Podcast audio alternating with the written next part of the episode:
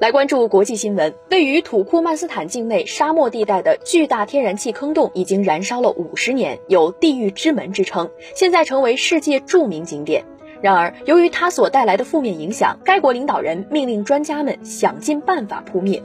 土库曼斯坦位于中亚，因地处地中海地震带上，时常受地震威胁。该国是世界上最干旱的地区之一，但石油、天然气资源丰富，天然气储备列世界第五。地狱之门位于卡拉库姆沙漠中央的达瓦扎，是一处天然气坑洞，系苏联时期的一次钻井事故中形成的。这场火一烧就是五十年，造成了高达五百亿美元的损失，目前依旧在燃烧。这里创造的景观引发了很多阴谋论，每年都会有成千上万冒险者前来参观。二零一零年，比尔德穆哈梅多夫就曾命令专家找到扑灭方法，但政府一直未能找到解决方案。之前有专家提出过引水灭火，但身处沙漠中的达瓦扎地区水资源匮乏，用水扑灭不现实。